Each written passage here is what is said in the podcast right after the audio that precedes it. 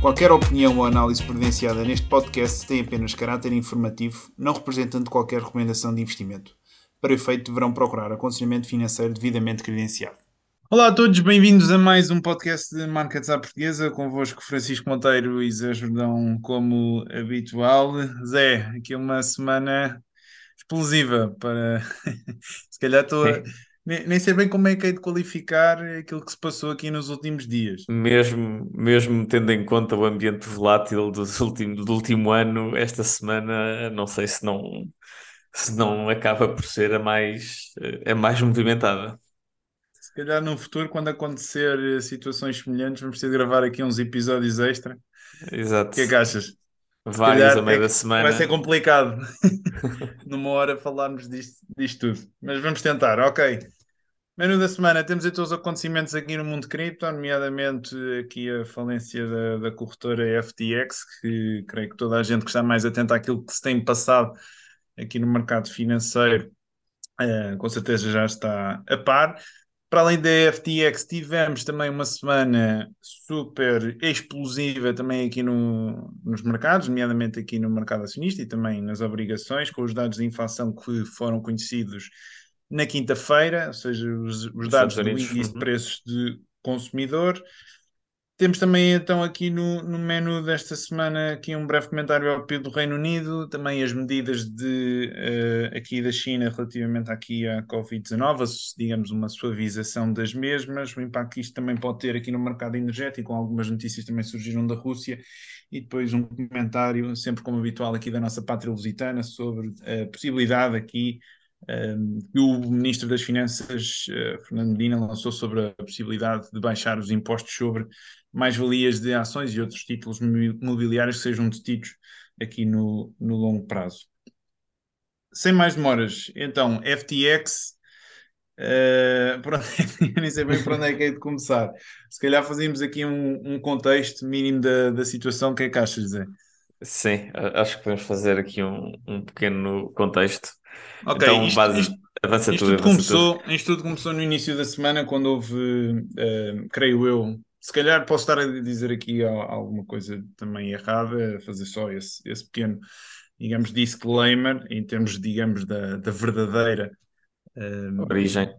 Exatamente, da, digamos, posso não ter os factos, digamos, 100% corretos, mas aquilo que aconteceu no início da semana foi que houve então um leak relativamente ao balanço aqui da corretora FTX, em que se demonstrava que havia, uh, no fundo, uh, fundos uh, relacionados com o token da própria empresa, ou seja, o FTT token, não é? Acho que é assim que, que o podemos apelidar.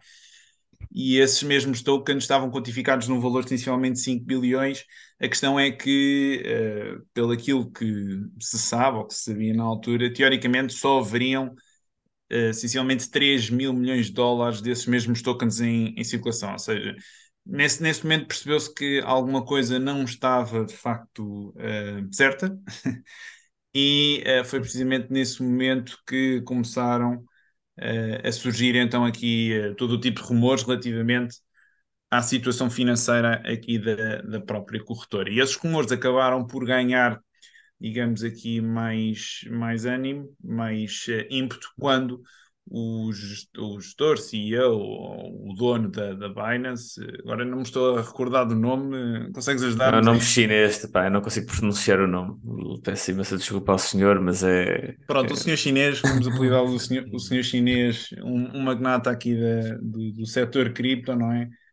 Um, referiu que face a esta mesma situação iria liquidar a posição que, que a Binance tinha nesses mesmos tokens da FTX ou seja, tinha havido no passado, a Binance tinha participado no capital social aqui da, da corretora, como, como, parte, digamos, dessa mesma aquisição, tinha recebido uh, uma, uma, uma, fatia, digamos, de um montante em, em tokens, então aqui da, da, da, empresa, da FTX, e como tal ia, ia liquidá-los.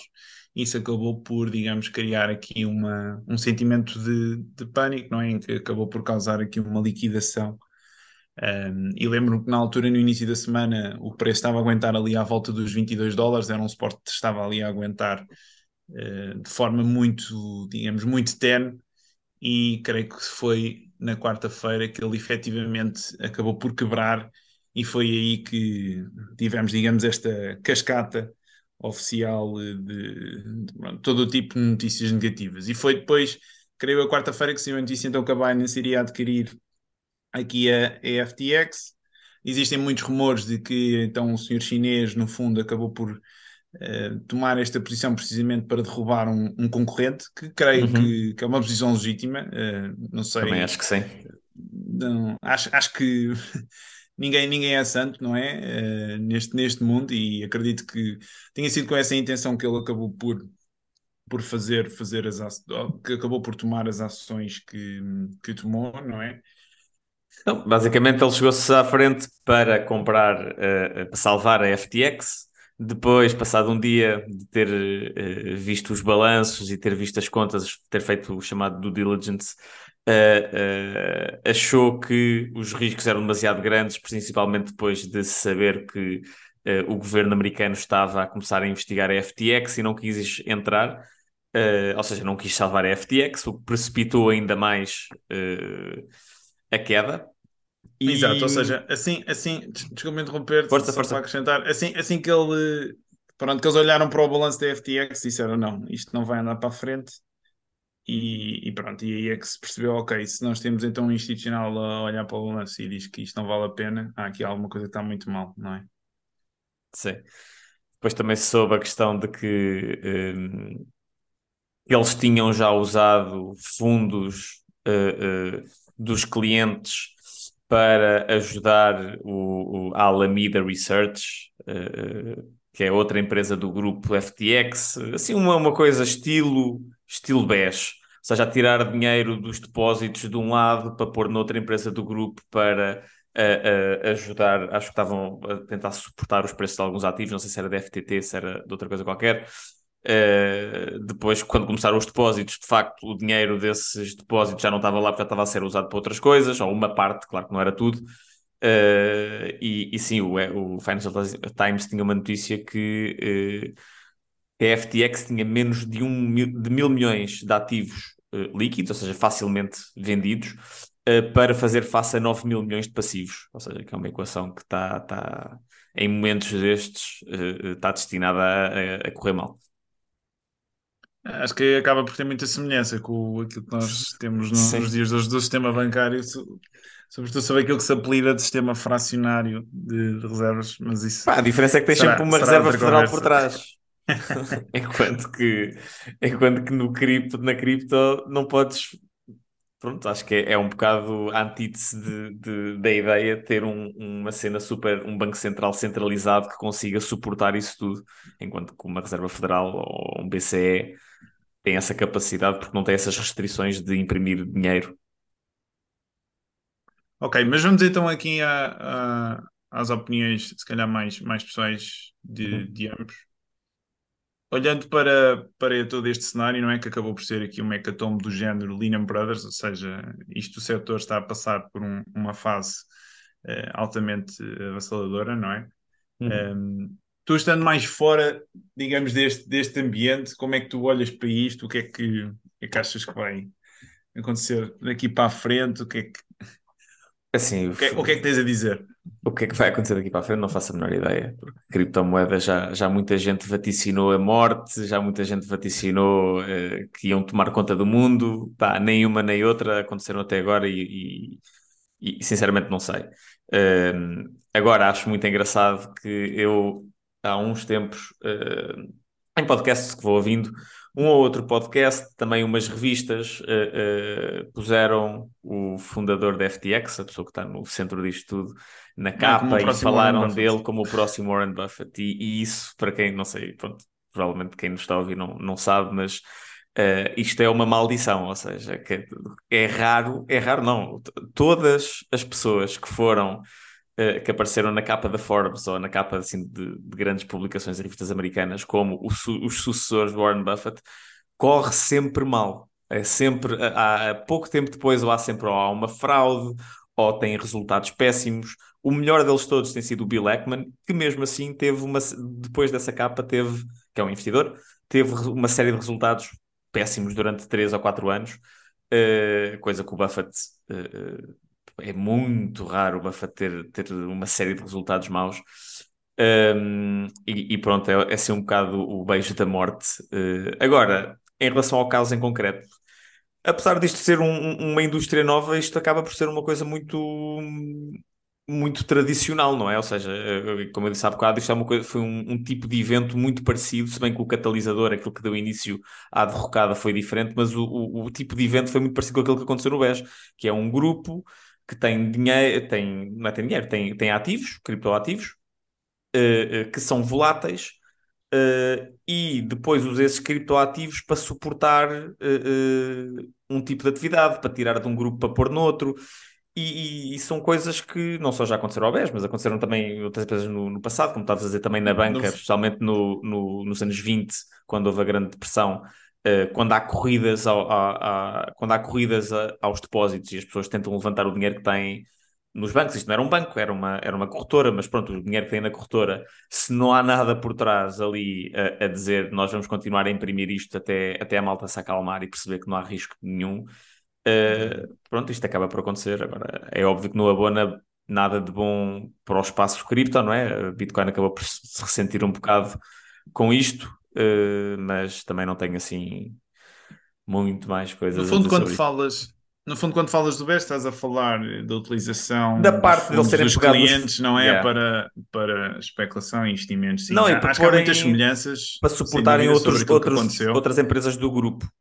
Ou seja, tirarem os depósitos, uh, ou não eram os depósitos no BES, era o dinheiro das do papel comercial para financiarem o próprio grupo, uh, partes do grupo que não estavam a correr bem. E aqui acho que. Como, Sim, eu creio como... que eles fizeram isso também para salvar uhum. o hedge fund. Uh, Exato, Alameda que, Research. Alameda Research, sim, Exato. tiveram também, uh, digamos, a movimentar fundos para tentar salvá-lo e depois acabaram por, por não, não conseguir.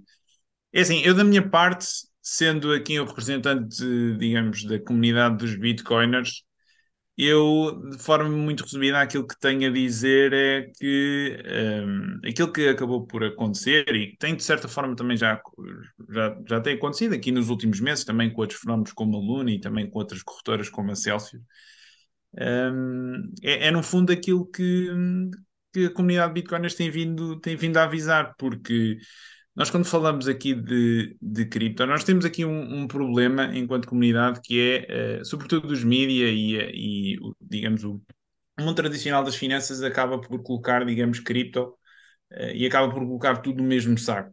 E nós temos aqui alguma frustração porque queremos, digamos, separar-nos desta, desta, digamos, indústria porque acabamos por ser coisas diferentes na medida em que, mais uma vez, se olharmos para Bitcoin, é, é, o único protocolo verdadeiramente centralizado em que ninguém tem poder, em que ninguém tem, nem, não existe um CEO, em que não existe um departamento de marketing e em que ninguém tem verdadeiramente poder sobre as regras. Okay? É no fundo o chamado MIM que nós utilizamos também, que é o Rules uh, over Rulers.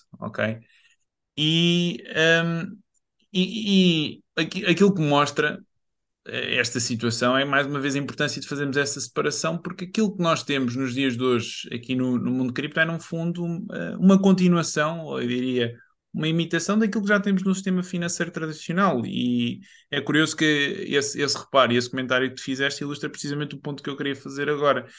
E estas corretoras. Uh, por exemplo, eu também estive a ver aqui com, com a FTX relativamente ao facto de ter uh, um passivo muito superior ao ativo que tem, nomeadamente Uh, tive a oportunidade de ver a, a, questão também das bitcoins, que uhum. teoricamente as pessoas pensam que têm na corretora, mas que é assim: tu, a única forma de tu verdadeiramente validares se aquelas bitcoins existem é rolares um nó próprio, ok? Eu não vou entrar aqui em, em, em muitos detalhes, mas é assim: nada garante eh, que tu se abris uma, uma, uma conta numa corretora e, e comprares pronto, Bitcoin ou, ou mesmo outra criptomoeda dita vá mais, mais descentralizada, não, tu, tu, não tens nenhumas garantias que ela, que ela está lá. Eles, eles podem simplesmente contratar um programador e meter lá umas linhas de códigos a dizer um, olha, compraste um BTC, ok? Um, e, em conclusão, é importante uh, fazer esta separação. Acho que depois de todo este caos, acho que a indústria em si naturalmente vai perder uh, aqui alguns, alguns anos acho que também há muitas semelhanças com aquilo que aconteceu na altura da, da bolha do dot-com, ainda que ambos não, é, não, não, não estávamos lá e não observámos de Certo. perto aquilo que, que aconteceu. No entanto, acho que podemos dizer que há, que há aqui semelhanças na medida em que um, o setor está dizimado, há muita frustração, mas creio que, que deste, deste cenário todo um, acabarão por, por emergir, digamos aqui, uma nova, uma, nova, uma nova classe, sobretudo de bitcoiners, e, e acho que as pessoas depois daquilo que se passou vão, vão se aperceber mais uh, do valor que, que Bitcoin tem, porque enquanto, enquanto estes protocolos forem centralizados e haver sempre alguém que tem poder na, de imprimir mais, no fundo, lá está, é aquilo que nós temos no sistema financeiro tradicional e não estão não estão a, inventar a roda, ok? Na minha opinião, é, Bitcoin é, é, a invenção da roda neste, neste, neste setor e é aí, e é aí que temos de focar. E também para quem tem interesse e quem tem um, pronto, exposição a estes, a estes ativos, mais uma vez, not your keys, not your coins, ou seja, não vale a pena ter as, as vossas, o vosso património nestas corretoras, porque no fundo é como se tiverem o dinheiro no banco e uh, quem tem o dinheiro é, é o banco, ok? O, o, dinheiro não é nosso. Só mesmo quando, Calma, também há uma diferença tivermos... aí, é o dinheiro no banco tens sempre tens o, o seguro o, seguro, uh, o seguro até 100, até 100 mil euros, que isso, isso faz diferença. Certo, não vamos entrar aqui em, em detalhes. A ideia é só passar a mensagem de que a, a, ideia não é o grande moto aqui, sobretudo Bitcoin, e, e, vou incluir aqui cripto, apesar de mais uma vez fazer jus a essa separação, que acho que é mais importante do que nunca fazemos, e ela vai ser feita de qualquer forma. Mas queria só dizer que se, não, se, não, se as pessoas não tiverem controle sobre as suas private keys, não têm, não têm controle sobre o património, e se há alguma coisa que podem aprender toda esta mesma situação, é, é que aqui essa, esse ponto é, é fulcral aqui para, para, para certificarem-se pronto, que o património é vosso. Está lá, exato. E, e, e, acho, que, acho que é isso. É assim, nós também bitcoins relativamente à questão do preço não, é assim, não, não nos importa muito, porque muito honestamente, se este for o preço a pagar também para as pessoas se perceberem da realidade e, digamos, da quantidade também, digamos, de scam que, que existe ainda no, no setor, nós, nós estamos dispostos a pagar esse preço. Sei que infelizmente é só, é só com este com dor, não é? Que as pessoas acabam por, por aprender, tirar aprender, lições, é. evoluir. Uh, e é assim, para mim pessoalmente, eu, eu preços mais baixos não me importa. É assim, até. É assim, para quem, para quem é quiser assim. continuar a comprar, é, um preço mais baixo é só, é só bom. Exatamente, fazendo jus aqui aos princípios do, do Buffett, do Buffett respeito à, é. à, forma como se olha para o mercado, não é? Não, não estou a falar da opinião dele sobre, sobre o BTC, que para quem não sabe é altamente negativa. Uh, mas sim, ou seja, nós, nós, estamos perfeitamente tranquilos com isto e estamos a ver o, o mundo a, a explodir ao, ao, nosso lado, mas, mas, para nós estamos a fazer a nossa vida e a continuar. E, e, e acho que, mais uma vez, uh, aquilo que aconteceu só, só reforça aquilo que, que temos, temos vindo a dizer relativamente à centralização destes protocolos e mais uma vez às semelhanças que acaba por existir com o sistema financeiro tradicional e, e que não, não, não estamos perante nenhuma inovação, estamos apenas perante uma nova forma disfarçada de, fazer, fazer as coisas que já se fazem no sistema financeiro tradicional. Ó, oh, capa. Então, okay, passamos agora para, para a inflação. Tema.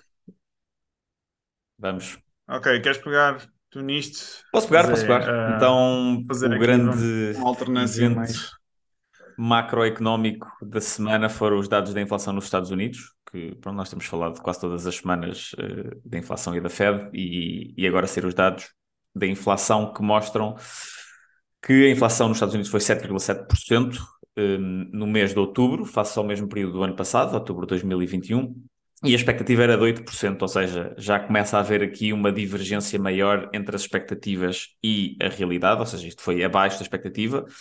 Tendo sido abaixo da expectativa, claro que o mercado começou imediatamente a, a, a magicar o que é que isto poderia querer dizer em termos de comportamento da Fed e, e, e as bolsas dispararam completamente. Na, na quarta-feira, um, quarta ou quinta? Quando é que foi o. o quinta, é quinta. Quinta-feira. Na quinta-feira, basicamente, o, o, o, Nasdaq, que é assim o, o índice de, das empresas de maior crescimento, das mais associadas às tecnológicas, subiu 7,4%, um, que é um, é um valor absurdo, 7,4% num único dia.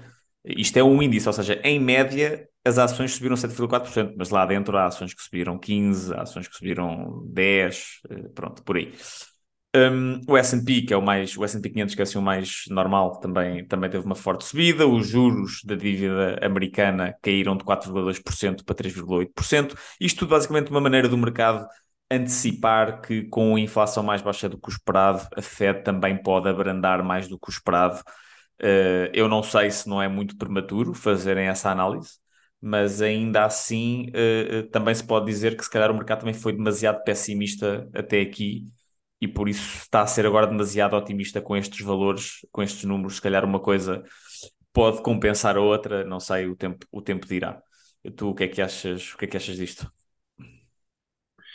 É assim, acho que de certa forma, não sei até que ponto é que o mercado tinha descontado aqui ao, digamos, acho que foi esse o ponto que, que fizeste, ou seja, estava muito pessimista relativamente aqui às últimas, aos últimos dados que, que foram conhecidos e agora que pela primeira vez temos, digamos, algo mais palpável, que, indica uma realidade contrária, contrária àquela que tem vindo a ser ilustrada aqui nas, nos últimos tempos, uh, temos esta, esta reação, não é? Uh, e, e, de facto foi um dia, quinta-feira, uma coisa parva. Eu estava aqui a ver, disseste, e bem, Nasdaq 7,4%, S&P 5,5%, as yields também, as taxas de juros aqui do Tesouro Americano também caíram drasticamente, uh, ou seja, foi uma reação brutal. E que mostra mais uma vez aquilo que temos vindo a dizer, que neste mercado não interessa se, se a empresa tem bons produtos, se fornece valor aos, aos consumidores, o que interessa é aquilo, é aquilo que estes senhores na Fed decidem ou deixam de fazer. e vamos ter aqui reunião de. Acho que é agora em dezembro, não é? Vamos ter mais uma reunião aqui da Fed antes, de, antes do final do ano. O mercado antecipa aqui uma subida apenas de 50 pontos base dentro da, análise aqui dos, dos uhum. futuros aqui das, das taxas de juros que pode ser feita. Acho que não vale a pena entrarmos em muito relativamente a isso, mas no fundo o mercado já está a pressar uma subida inferior àquela que tem vindo a ser a subida aqui da, da, da Fed. E, e, e Mas ele também, mesmo é ele já tinha apontado para isso, né? mesmo ele na última reunião, antes de saber esses dados, já tinha dito que estava a considerar abrandar os aumentos. Nós falamos disso no último podcast. Sim, mas lá está, ele, ele, depois, ele depois acabou por reverter e, e, passar uma mensagem bastante óquis, ou seja, foi aquela confusão que, que, sim, sim, que falámos sim, também, ou seja, não, acaba por haver aqui uma comunicação efetiva e andamos aqui de um lado para o outro, a verdade é que em termos macro acabamos por ter pela primeira vez então aqui dados que indicam uma realidade contrária, contrária que a FED está efetivamente a conseguir uh, uh, pronto, pelo menos travar aqui. A coisa. Quer dizer, controlar melhor a coisa a depois coisa. de ter descontrolado, mas sim. Sim, uh, e também podemos fazer o argumento e até que ponto é que podemos ver, e era isso que também ia falar, ou seja, olhamos aqui para os, os componentes do cabaz, uh, aqui em termos de comida ele cresce de 0,8% para 0,6%, energia mantém, aliás, tem uma evolução positiva, aquilo que acabou por contribuir eh, de forma negativa, digamos de forma mais significativa, acabou por ser aqui os preços do gás, aqui no setor energético, que contribuíram negativamente em 4,6%. Ou seja, é, é, acabou por vir aqui mais pelo lado da, da energia do das que matérias-primas, não é? propriamente, exatamente, do que propriamente aqui de outros, de outros, de outros componentes. Um, mas sim, é isso, é, é continuar a olhar relativamente à, à questão que toda a gente quer, quer responder se, se o mercado já atingiu o topo ou não. Já estamos a beijar os 4 mil pontos aqui no S&P 500. Uhum. Uh, eu creio que para alguém que esteja à procura, mais uma vez, e, e se calhar faça esse ponto, eu sou da opinião que não vale a pena estar a a, aqui a perder tempo a tentar entrar, digamos, no, no verdadeiro bottom do, do mercado, não é? Nós temos sempre Concordo. essa intuição, nós vemos o mercado para uhum. cima, para baixo. É, é, Estamos sempre à espera do momento ideal. Exato, temos sempre aquela intuição de, de, de, comprar aqui em baixo e vender lá em cima, mas infelizmente ninguém tem aqui uma bola de cristal, não é? Exato. E ninguém consegue fazer essas, essas previsões, e, e mesmo quando vemos institucionais e mal tem Wall Street a fazer essas previsões, a verdade é que muitas das vezes, para não dizer na totalidade das vezes, eles estão a tirar uma moeda ao ar, estão a fazer aqueles concursos de adivinhar quanto é que vai ser o S&P 500 no final do ano, não é? Isso é, é literalmente, é literalmente eh, euro milhões. Mas as pessoas procuram este tipo de análise, não é? Um, e como tal, havendo procura, há sempre alguém Sim, gostam, disposto a dar aqui esse sentido de, de segurança. Mas concluindo e resumindo, estava a referir, para quem esteja a procurar aqui um bocadinho, digamos, do bottom nas ações, acho que mais vale a pena é procurar uh, fazer uma, uma entrada diversificada também, ou uhum. seja, não estar aqui a colocar, seja, fala sempre da diversificação nos ativos, não é? Que é o único almoço grátis que nós temos nas, nas finanças, em que colocando uh, os nossos ovos em vários cestos, uh, acabamos por ter um efeito de diversificação, na medida em que os ativos uh, acabam-se por digamos, com as suas correlações negativas acabam-se por contrabalançar. Balançar um outro, quando um está mal o outro está melhor e por aí. Exato aqui na, na questão da, da diversificação, acho também importante falar de, de, da questão da diversificação dos pontos de entrada, uh, para também suavizarmos aqui a possibilidade de, de haver, digamos, uma queda de mercado mais, mais, mais fera. Claro, corremos o risco sempre de, de, do mercado subir, ok? Mas acho que não vale a pena estar, e concluindo então com o meu ponto, não vale a pena estar aqui a, a, a perder eh, muito tempo a, a tentar adivinhar esse verdadeiro bottom é ir construindo, construindo a posição. Um, ehm, pronto, comprando um bocadinho ali, se calhar comprando um bocadinho daqui a um mês, comprando mais um bocadinho daqui a dois meses, e é assim, e essa, essa estratégia estatisticamente acaba por, por ter. E mais, a verdade é que, para a maior parte das pessoas, a grande maioria das pessoas, aquilo que vão investir hoje, pelo menos as pessoas mais novas, que pronto, dos dados que eu tenho visto são as, as que nos ouvem, aquilo que vais investir hoje não vai ter assim tanta relevância uh, uh, uh, no longo prazo. Ou seja, vai ser uma parte pequena de todo o investimento que tu vais fazer ao longo da tua vida e por isso também não é assim tão relevante se entras no ponto mais baixo possível. É mais importante manter pronto, a disciplina de ir investindo ao longo do, do tempo. Ou seja, o velhinho time in the market versus. Ou seja, exatamente Timing, time, time in the market versus timing the market. Quando falamos nisto é, é, estar no mercado sempre em detrimento de tentar ver, apanhar Temporizar, digamos, apanhar os máximos e os mínimos. Porque se, se, estamos fora do mercado nestes dias, como nós tivemos quinta-feira, as consequências depois, eh, em termos de retornos dos nossos portfólios, são, são, são catastróficas. Eh, eu li um artigo recente sobre, sobre isso do, do Nick Majuli, daquele blog do Off uhum. Dollars and Data, não sei se conheces. Eu acho ele, também ele faz análises de dados, dados, muito, muito interessantes e ele, ele, ele tem lá tem lá escreveu um artigo agora recentemente sobre esse tópico, se calhar podemos pôr aqui nas recomendações aqui para, para o yep. final. Ok, próximo tópico. Sim, PIB nota aqui só PIB, PIB Reino Unido. Uh, Exato, foram conhecidos dados também, isto sexta-feira, terceiro trimestre, aliás, terceiro, os dados foram, os dados que foram conhecidos foram referentes ao trimestre, ao terceiro trimestre de 2022 e também os uhum. dados uhum. mensais referentes aqui a outubro. Eles mostram o terceiro mês consecutivos aqui de quedas, sendo que o ritmo de queda aqui do PIB tem vindo uh, a aumentar, uhum. ou seja, a desacelerar de forma maior. Certo. É, a queda o, a acelerar. O português está, está muito, está muito paupérrimo, está muito pobre. Um, Bem, mas, mas um em termos mensais, uma queda, uma queda de 0,6%. Ok? Uh, o que mostra claramente, que, e esse era o ponto que iria fazer, que o Reino Unido aparenta ser, dentro aqui das economias, digamos, principais uh, a nível mundial, aparenta ser aquela que está claramente aqui num cenário de, de chamadas stagflation, não é? Que se tem vindo aqui a falar, porque uhum. nós temos a situação no, nos Estados Unidos em que tivemos aqueles dois trimestres com o PIB negativo, mas agora no terceiro trimestre recuperamos. Temos a inflação com estes dados que dão-nos aqui pelo menos alguma esperança nesta, nesta questão uhum. de que o Banco Central, a Fed, possa estar a controlar as, as subidas de, de preços. Uh, e olhando aqui para a Europa, temos a situação energética, né? temos muitos uh, indícios de que a Europa vai entrar efetivamente aqui em, em recessão, uh, mas pelo menos parece que o Reino Unido é, digamos, o primeiro é dos que está uh, digamos, a testar essa, essa hipótese. Concordas?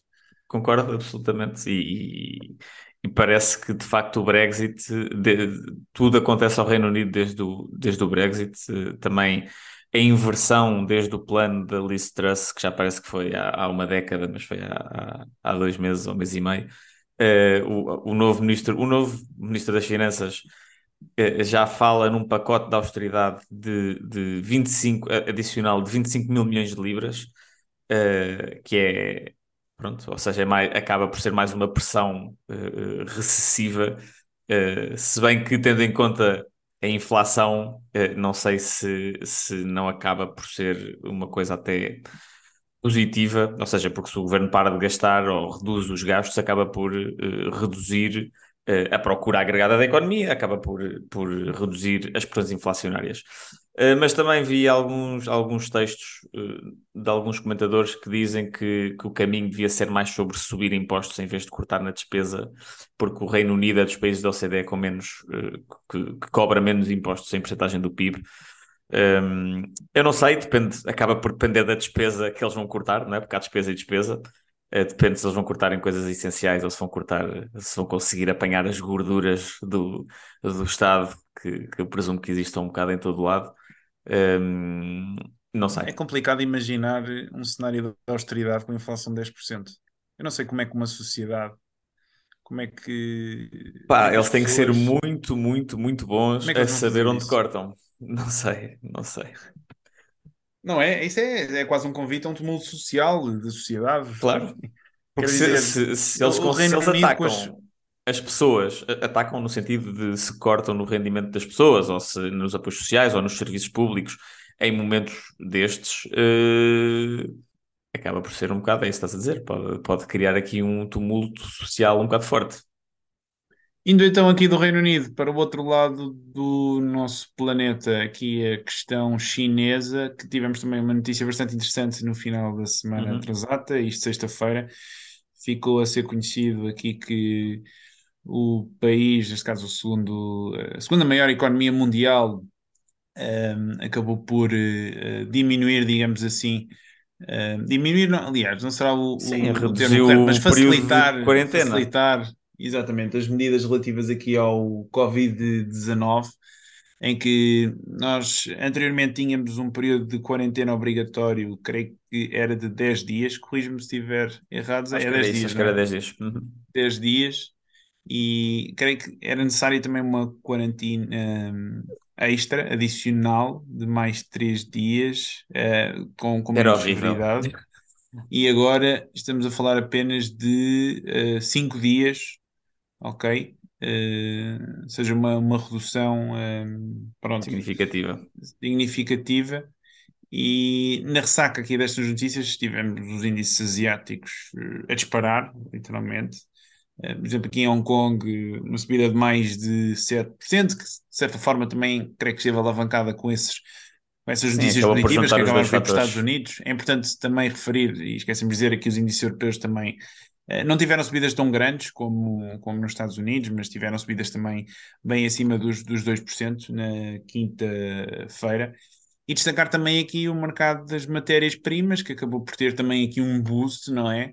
Uh, numa altura em que tínhamos, temos vindo a assistir aqui a, alguns movimentos corretivos uh, nas, principais, uh, nas principais matérias-primas, e agora parece que temos então aqui uma nova, um novo catalisador mais bullish, ehm, numa altura em que a questão também aqui do mercado petrolífero, com a questão da OPEP, da Rússia, ou seja, se calhar poderemos ter aqui uma, um catalisador que dificulte, não é? Aqui a, a questão da, do controlo das subidas de preços. Do que é que tens a dizer? Complementa, complementa Sim, uh, de facto, não é? Ou seja, as pessoas, só para ter um bocadinho de noção, a China, apesar de ser a segunda maior economia do mundo, é de longe a economia que mais consome uh, uh, matérias-primas. A China, entre 2011 e 2013, só para dar um exemplo de magnitude, consumiu mais cimento do que os Estados Unidos no século XX todo. Ou seja, e, e, o século XX foi o século do crescimento dos Estados Unidos, uh, não foi um século qualquer de, de queda. Um, Como é que sabes e, isto aplica-se. Ah, pá, li muito. Uh, e isto aplica-se a, a, todos os uh, uh, a todas as matérias-primas. A China é o maior consumidor de cobre, a China é o maior consumidor de aço, a China é o maior consumidor de carvão, de tudo e mais alguma coisa. E, e por isso, obviamente, uma reversão da política do Xi Jinping, de, de que estava muito fixado na ideia do Covid-0, esta ligeira reversão acaba por ser um indicador de que, ok, a atividade económica pode ter aqui um bocado um, um regresso normal uh, uh, mais consumo, mais consumo destas matérias-primas todas. Também surgiram algumas notícias que eles estão a tentar, uh, depois de terem tentado mandar abaixo o setor imobiliário, que tem sido um dos grandes suportes do crescimento chinês, se bem com um crescimento pouco eficaz, mas pronto, o crescimento chinês tem sido muito suportado pelo mercado imobiliário. Depois, quando a, a, a Evergrande foi à falência, foi um bocado provocada pelas autoridades chinesas. E agora fala-se que estão a tentar outra vez uh, uh, suportar o mercado imobiliário, ou seja, se calhar percebem que não têm já muitos sítios por onde crescer uh, e têm que continuar a, a construir cidades fantasmas. Um, e, e, sim, isso vai, obviamente, suportar os preços das matérias-primas, porque são, são coisas muito intensivas em matérias-primas. Um, vamos ver o impacto que isso terá na Europa. É assim, eu acho que como a Europa já se cortou bastante uh, uh, da Rússia, que será neste momento principal, o principal fornecedor da China uh, e da Índia, se não o principal, dos principais. Um, ehm, pode ser que isto não nos afete assim tanto, mas o mercado acaba por estar sempre ligado, por isso, mesmo que não nos afete muito diretamente no petróleo que nós importamos, Uh, pode acabar por, por esta procura adicional pode acabar por encarecer todo o petróleo e por tabela, pronto, o que nós consumimos aqui também. Por isso, sim, vai certamente, se continuar assim, vai certamente, ou seja, se esta questão de, da redução da quarentena e se de facto a China reduzir as restrições do Covid, um, de facto, pronto, vai dificultar um bocado mais uh, o controle dos preços. Acho que é sem dúvida aqui um tema a acompanhar aqui também de perto, eh, a questão aqui das, eh, das matérias-primas e sobretudo aqui as suas, as suas tendências, porque pronto, num, num, num, cenário de, em que estamos a atravessar em termos macroeconómicos de, de inflação, já sabemos que, particularmente aqui na questão energética, um, ehm, que acaba por ser o fator mais importante em termos de, de, economia, não é em termos de produção, qualquer mudança aqui uh, mais fundamental no mercado acaba por ter aqui consequências mais uh, nefastas. E nesse aspecto, Dizer só também que houve aqui uma notícia também uh, referente à, à, produção russa, que existe aqui a, a, digamos, possibilidade ou a especulação que a produção russa possa cair eh, no valor de essencialmente 1,5 milhões de barris por dia. Estamos a falar de cortes à volta dos 14%, isto devido ao novo embarque que a União Europeia irá implementar a partir aqui de, de 5 de dezembro. Uh, iremos ver até que ponto é que isto também irá, digamos, impactar aqui uh, os mercados mundiais, sendo que podemos dizer, não é, aqui que, que a China e a Índia acabam por ser também, se calhar, uh, impactadas uh, de forma direta por esta situação, Sim. não é? e como, acaba por pôr a Rússia um bocadinho numa posição estranha, constrangedora, que é o, o a China, que é assim um, o único parceiro e é um parceiro com muitas reticências uh, da Rússia e que está a suportar um bocado a Rússia uh, na questão da guerra, ou pelo menos não cortou relações com a Rússia. Uh, agora, se, se cortarem a produção, vão efetivamente acabar por. Uh, quer dizer que vão aumentar os preços, não é? Ou seja, que os preços no mercado provavelmente vão, vão subir e quem vai pagar isso vai ser a China. Por isso, a China e a Índia, e pronto, e mais uma vez, por tabela nós, mas nós já não compramos aos russos e a China e a Índia compram, por isso será interessante ver como é que isso se desenrola. Ok, fechando este tema, vamos então aqui para o nosso cantinho lusitano. Uma notícia bastante interessante também que saiu esta semana relativamente à possibilidade do governo ponderar alterações no que diz respeito à tributação das mais-valias aqui em Bolsa, sobretudo de longo prazo. Uh, a ideia será, isto acaba por ser também uma notícia que saiu aqui no ECO, eh, taxa sobre mais-valias baixar de 28% para 22% para quem tiver títulos entre 5 e 8 anos e cai para 11% para quem tiver ativos durante mais de 8 anos. Eu con- confesso que quando li esta notícia, eu achava que não, não, não a tinha lido bem.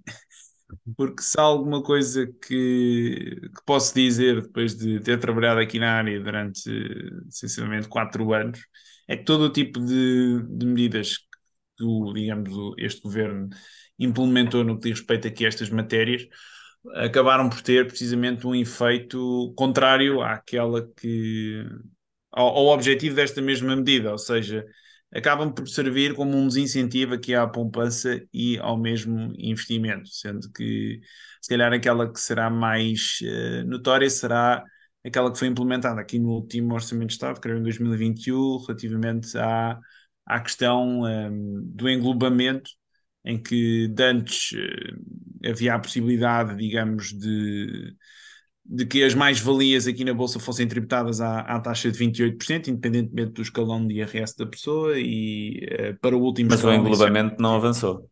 Falou-se, mas não avançou. não avançou.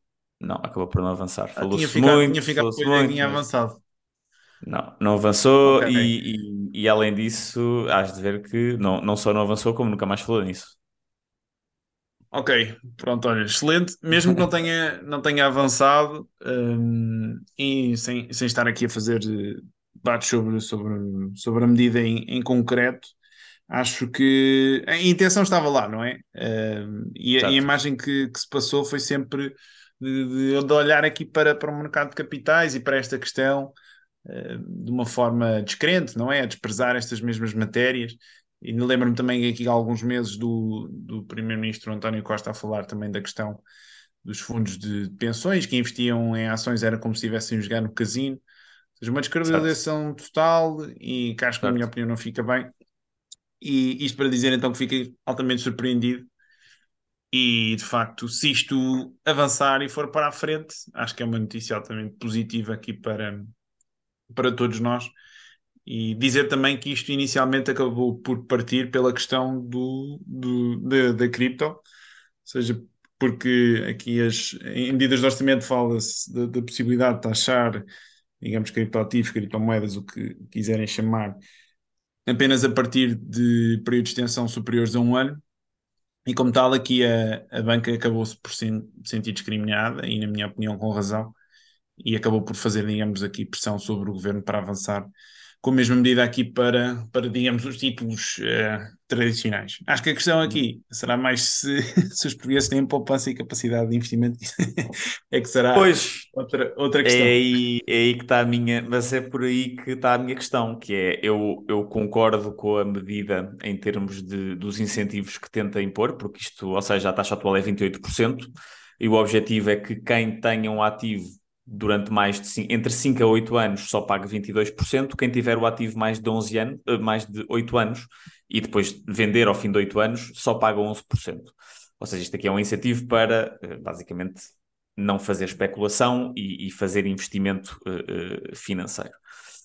A questão é que quem é que isto beneficia, não é? Ponto 1, um, tens essa, tens essa desigualdade de, de, entre, entre os ativos uh, cripto e, e, os outros ativos que eu não, não percebo porque é que haveria de ser diferente o enquadramento de IRS uh, das mais-valias para Bitcoin do que para o dólar ou para o ouro, não é? Porque a Bitcoin, uh, pronto, tu sabes melhor do que eu, acho, acho dizer melhor do que eu, Uh, uh, os, os bull cases é que ou é uma moeda ou é um, um, uma reserva de valor, assim, um, um, ativo onde se pode pôr valor.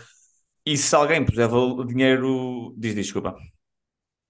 Não, uh, por acaso não te queria interromper, mas okay. já agora aproveitando a pausa, dizer só que relativamente à Bitcoin há uma, digamos, discussão legal que tem de, de ser feita e eu já vi alguém também da área levantar a mesma porque quando nós falamos de Bitcoin, estamos a falar de uma moeda de curso legal, ou seja, El Salvador e a República Central Africana têm, têm Bitcoin legislada como moeda legal e um, está na, na, legislação portuguesa que países que têm relações diplomáticas com Portugal, uhum. um, as suas moedas não podem ser, digamos, tributadas. Ou seja, relativamente à, à Bitcoin, acho que ainda há aí um, uma, uma análise que tem de ser feita.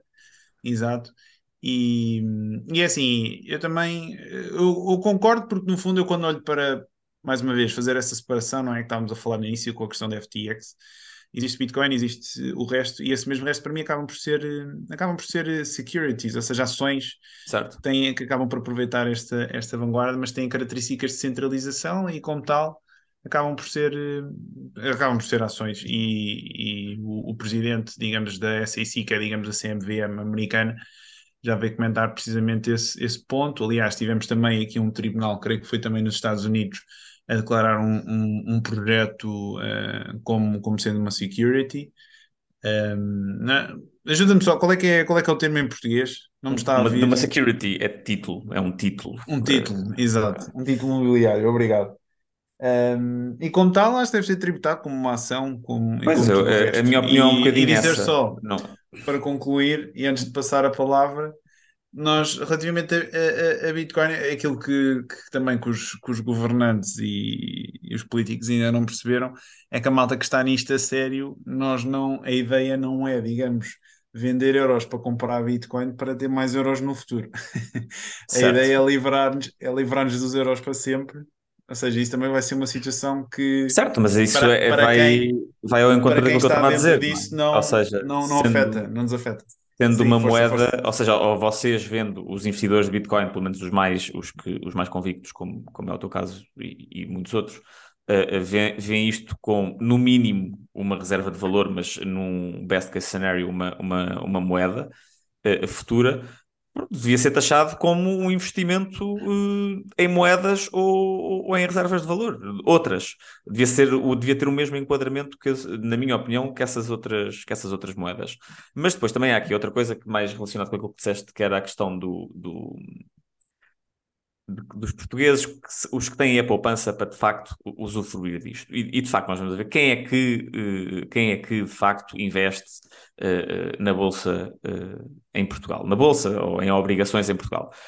Pá, há de haver algumas pessoas tipo nós, mas não muitas, mas isto é um, um, a mim uma coisa que me custa muito a perceber é, por mais discussões que nós possamos ter sobre que em Portugal há muitos impostos, e é um facto que os impostos são demasiado altos. Os impostos que são demasiado altos são os impostos sobre o trabalho, que é de facto os impostos que a gigantesca maioria da população paga. E uh, eu estive aqui a fazer uma comparação e basta uma pessoa ganhar 1.577 euros brutos para pagar 28% de, do salário em impostos. Mas se uma pessoa ganhar uh, uh, o que quer que seja, porque lá está, o tal englobamento não for feito, mas vamos um, um exemplo extremo, um milhão a comprar e a vender. Uh, uh, eu nem sequer estou a falar da questão da redução do imposto de 28 para 22, mesmo vamos usar o exemplo do 28%, ou seja, comprou e vendeu aquilo num ano. Certo. Uh, paga os mesmos 28% e isso para mim é, é, é injusto. Agora, não sei dizer se é porque os impostos, o IRS, eu acho que é porque o IRS é muito alto, que distorce o IRS mais segurança social uh, do trabalho é muito alto e distorce um bocado isto, mas é de facto injusto porque uma pessoa que, uh, que trabalhe e que de facto é uma atividade produtiva, o trabalho, podemos dizer que há trabalhos mais produtivos ou menos produtivos do que outros, mas quase todo o trabalho acrescenta qualquer coisa. enquanto que uma pessoa se comprar e vender uma ação ali no espaço de um mês e teve sorte e ganhar ali um milhão não foi nada criado uh, uh, e, e paga um imposto fixo de, de 28% de caminho, é uma coisa que me faz alguma confusão. Uh, agora, acho que devia haver um incentivo para que as pessoas da nossa idade e que de facto não, nunca vão fazer um, um nunca vão fazer, ou seja, é difícil que faça, tenha um ganho de, de, de, centenas de milhares numa ação deve haver incentivos para que pessoas como nós investam, tipo como existem, no, como existem nos Estados Unidos, uh, ligado com, com, com, planos de reforma. Agora, Sim, em Portugal, os beneficiários disto vão ser as pessoas mais. Exato, o 401k nos Estados Unidos. Agora, em, em, os beneficiários disto em Portugal uh, vai ser quem de facto não precisa assim tanto disto. Acho eu. Apesar de, obviamente, é uma coisa positiva, para mim, inclusive, né, que me considero um, um investidor de longo prazo, se bem que desta desta categoria mais, mais pobre, mas, mas, mas sim, essa é a minha opinião. Só para perceber então, tu és a favor, achas que os, os, os rendimentos então deviam ter, eh, ou seja, uma pessoa que tenha rendimentos de trabalho superiores, os rendimentos das ações deviam ser tributados de acordo com a. Acho que a partir de um certo nível de, de, de, de rendimento total, a partir de um certo nível. Já não podias Não aceder a estes 28%, tinhas de ser Devia ser englobado. com a tua- Devia ser englobado. Mas eh, agora, qual é que é o valor? Isso já não sei dizer. Já não sei dizer qual é que é o valor justo, porque de facto há muitos impostos em Portugal. A questão é que eu acho que os impostos em Portugal, que se fala sempre são muito altos, são os de IRS, que é o do trabalho normal, eh, eh, e de repente uma pessoa ganha, ganha 1577 euros, paga quase um terço do salário em, em, em impostos, Pá, e de facto não, é, não ganhas assim tão bem. Ah, essa discussão é uma, é uma discussão que podíamos ficar aqui horas Sim, tê-la. sim. Saímos daqui. Mas deixa-me dizer, acho que é melhor também ficarmos aqui mais pela vertente de mercados e economia, que acho que é mais aí que podemos acrescentar valor do que Certo, propriamente certo. Nestas, nestas questões que acabam sempre por roçar mais a política, quer queiramos, quer não. Ainda que Sim, tenham é a verdade. ver, é, é verdade, têm a ver com as questões económicas, não é? Mas eh, acaba por ter sempre uma, uma costela mais política. E eu Certo. pessoalmente, política é uma coisa que, Sim, sim, muito sim, eu concordo contigo. desprezo e, e não, não, não vale a pena queimar calorias a pensar nisso. Mas é, é a minha opinião. Um, Certíssimo. ok, Moving on. moving on. Ainda tínhamos aqui. Isto tinha a ver com, esta- com estas questões também, Sim, da, é da claro. situação aqui da, da poupança, que estávamos a falar dos portugueses não terem poupança. Saiu também aqui uma notícia este fim de semana relativamente, relativamente aqui ao mercado de habitação e a Portugal, que os processos de despejo aumentaram 35,8% em 2022. Há mais alguma coisa a dizer relativamente a isto, para além de que, daquilo que já sabemos, não é? Preço a Pá, acho que é um problema que ehm, nunca vai. a- Acho que não há interesse. Desculpa, outra vez, roçar aqui um bocadinho da política, mas acho que é um problema que não há interesse político em resolver. Porque a, a- a oferta de casa. Ou seja, acho que é um problema do imobiliário em geral. E claro, quando os preços sobem, eh, eh, acaba por ser inevitável, ainda por cima com controles de rendas e não sei o quê, acaba por ser inevitável que, alguns, que, que hajam despe- despejos. Eh, Mas creio agora, que este- estes despejos se, se- se atribuem sobretudo à questão das subidas, ainda que sim, sim. acaba por, a- acaba por haver um lag, creio eu. Eu, eu também, é assim, não, nunca comprei casa, não estou, digamos, 100% familiarizado com o processo, mas sei que em termos do ajustamento que, que é feito eh, Mas isto aqui não é de quem comprou casa, à isto é de Euribor. arrendamentos. Ah, ok. Então se calhar apanhei mal a notícia. Isto aqui é de arrendamentos. Se bem que as rendas de quem está a comprar ca- de, de- ao banco estão a aumentar estupidamente, e eu conheço de- casos de pessoas que, eh, que vão emigrar porque, porque sentem que aquilo que estão a perder aqui salário, que não veem possibilidade de ganhar mais aqui e, e, e vão emigrar, pronto, para, para ganhar mais e para não, não pesar tanto esta subida do- do- dos juros. Eh, um bocado contra a vontade. Hum, mas sim, acho que é, acho que é um problema do imobiliário que é em- que não há vontade política em resolver, porque eh, a, a construção de casas eh, em, em Portugal entre 2010 e 2020 foi 80% inferior à da década anterior. Pá, é, é das coisas mais básicas da procura e da oferta. Ou seja, se, se, se Temos, a oferta temos trazer coisa. a, temos de trazer Marina Mortágua para vir debater contigo. Ah, ela não acredita neste argumento, ela acha que é só os turistas. Eu, eu, eu concordo que, que os turistas causam pressão, os turistas e os vistos gold causam pressão ascendente sobre os preços, mas assim, mesmo que eles não tivessem cá, se, se- se a oferta cai 80%, não há, não há nada a fazer. Não é? Ou seja, é um bocado inevitável. Ok, sim senhora. Creio que estão aqui É os temas todos do menu. Quer dizer mais alguma coisa em termos de sugestões? eh, Eu não. Agora Esta semana não nosso, tenho. Esta semana não. Quer dizer, posso, posso sugerir um livro. Estou a ler um livro, ainda não o acabei, mas estou a gostar, chamado hum, Why We Fight. Eh, acho que não existe em português. Eh, que é um livro basicamente de porque é que existe conflito e de que.